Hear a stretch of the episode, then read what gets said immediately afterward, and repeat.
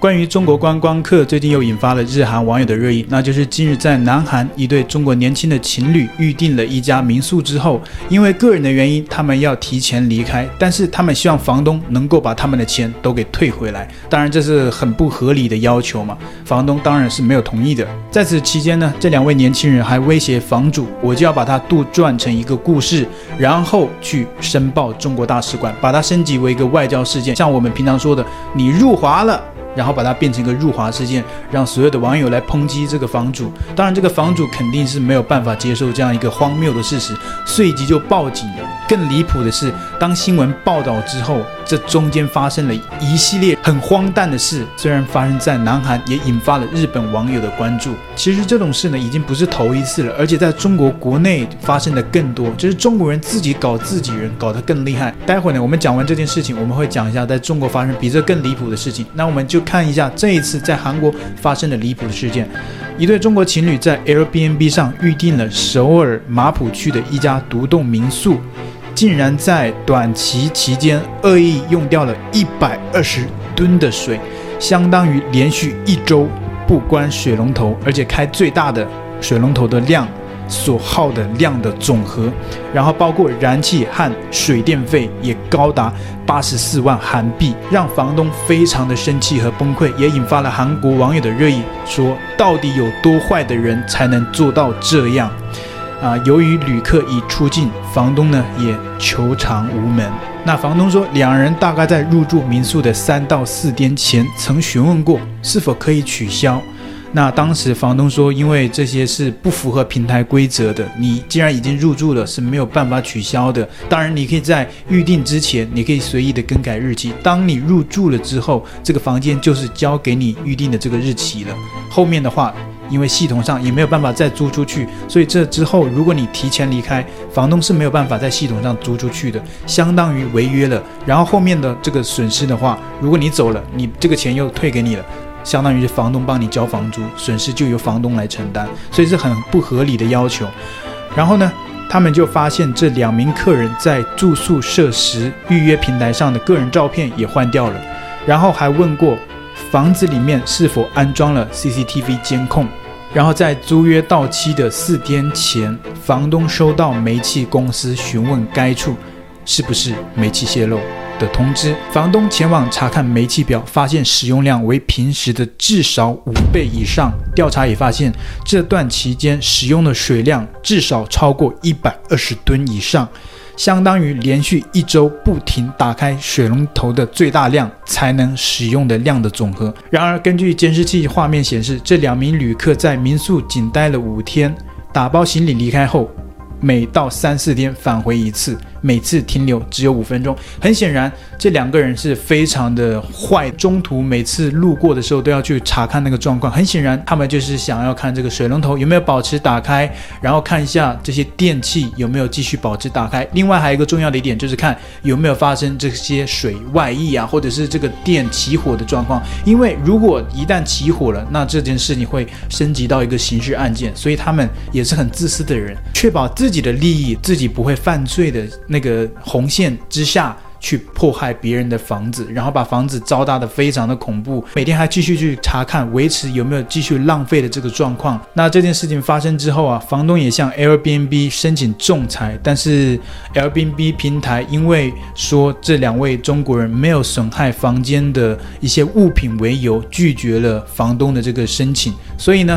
这两位中国人也没有赔偿房东，房主当事人也向韩国警方报警了，但是系统显示这两个中国人已经离境，已经回到了中国，所以说也拿他们没办法。然后也令日韩网友比较意外的是，中国的网友却截然不同。我们一起来看一下中国网友普遍的反应，这绝对是普遍的反应，所以也让其他人表示不解。那中国网友是怎么反应的呢？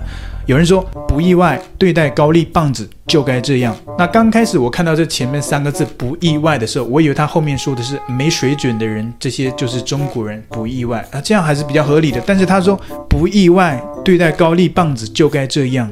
对他的留言我是感到蛮意外的。那还有网友留言说，为什么我越看越爽？有些入华国家的人是不值得被同情的。支持这两位年轻人的义举。还有人说哈哈哈哈哈哈哈哈哈，太好笑了。房东想要赔偿，结果被韩国公司自己人打脸，因为中国人没有损坏房屋，无法赔偿。这两位年轻人聪明啊，知道这样做不犯法，房东也拿咱没办法。还有网友说，我也想出国干这事，但我都还没有出过省。出国申报程序麻烦吗？大家可以分享一下怎么申请出国吗？护照是用来干嘛的？听说很难申请，我也想出国干这种事，教训一下棒子，为国争光。希望以后有机会出国申请，优先允许我出国为国争光。还有人说啊，新闻报道应该尊重客观事实，不要总是加上“中国”两个字带风向，刻意引导入华。这种事哪里都有，品德败坏的人不只是中国有。新闻媒体本该保持中立，尊重客观事实为主。不知道这件事跟中国人有什么太大的关系吗？这件事不就是跟中国人有关系吗？而且你说哪里都有。为什么其他国家没有经常看到这种很离谱、很扯淡的事情呢？这件事真的太他妈扯淡了！我这辈子除了在中国，在其他国家，我真的没有见过这么扯淡、如此扯淡、如此荒谬的事情呢。这不都是在扯淡国吗？所以中国，不仅是暖心国，也是个扯淡国。什么离谱、扯淡的事都发生在暖心国、扯淡国，也让我想起来了以前习大大还有毛大大以前说过的一句话，就是啊，中国人已经站起来了，中国人是不好惹的，你要惹到了。是不好办的。中国人民啊，现在是组织起来了，这也不得的，也化了啊，是不好办的。让世界知道了，现在中国人民已经组织起来了，是惹不得的。如果惹翻了，是不好办的。其实这件事已经不是什么新鲜事了。那除此之外呢？这件事情已经不是什么新鲜事了，在中国国内就有发生，而且这其实也不是他们说什么一举要去报复韩国人、为国争光，然后要去呃教训韩国人，其实并不是，真的只是他们贪图私利，想要拿回一些钱而已。因为这件事在中国就发生很多起，你难道说这些道德败坏的人他们在教训中国人吗？教训中国的房东吗？在中国就发生很多啊，我们就看一下接下来的画面，就是在中国发生的类似的相关事件。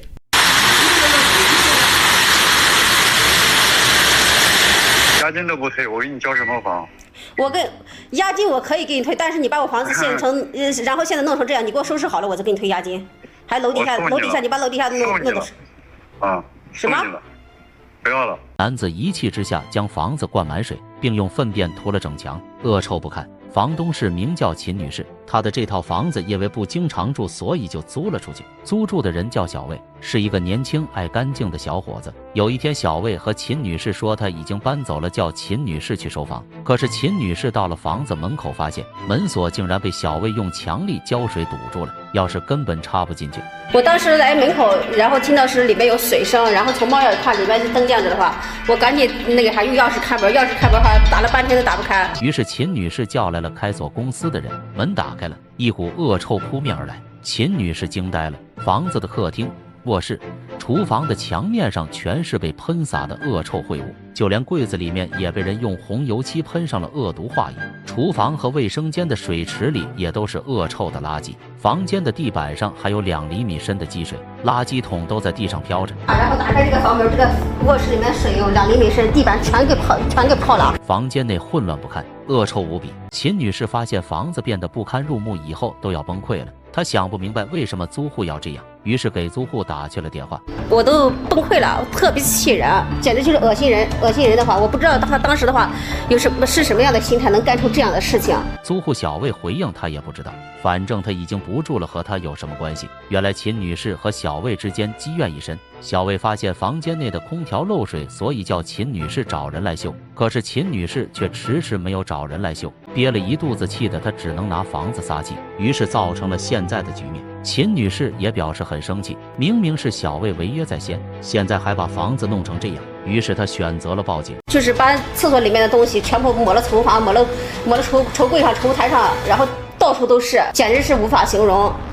我都不好意思说这抹的啥东西。用不堪入目的手段毁坏了房子，那么租户和房东之间的矛盾，事情到底该如何解决？小魏一开始的态度很嚣张，我没有那么多功夫跟你燃，明白不？我不愿意给你多说一句话，以后不要给我打电话。小魏的嚣张态度持续到警方找到他，直到这时他才意识到问题的严重性。喜欢我的频道，请记得帮我按赞、留言，一定要开启小铃铛哦。另外，你可以透过加入频道会员以及影片下方的超级感谢，包括不略过广告、观看一遍赞助频道。你的中国好朋友陈老师，我们下期见。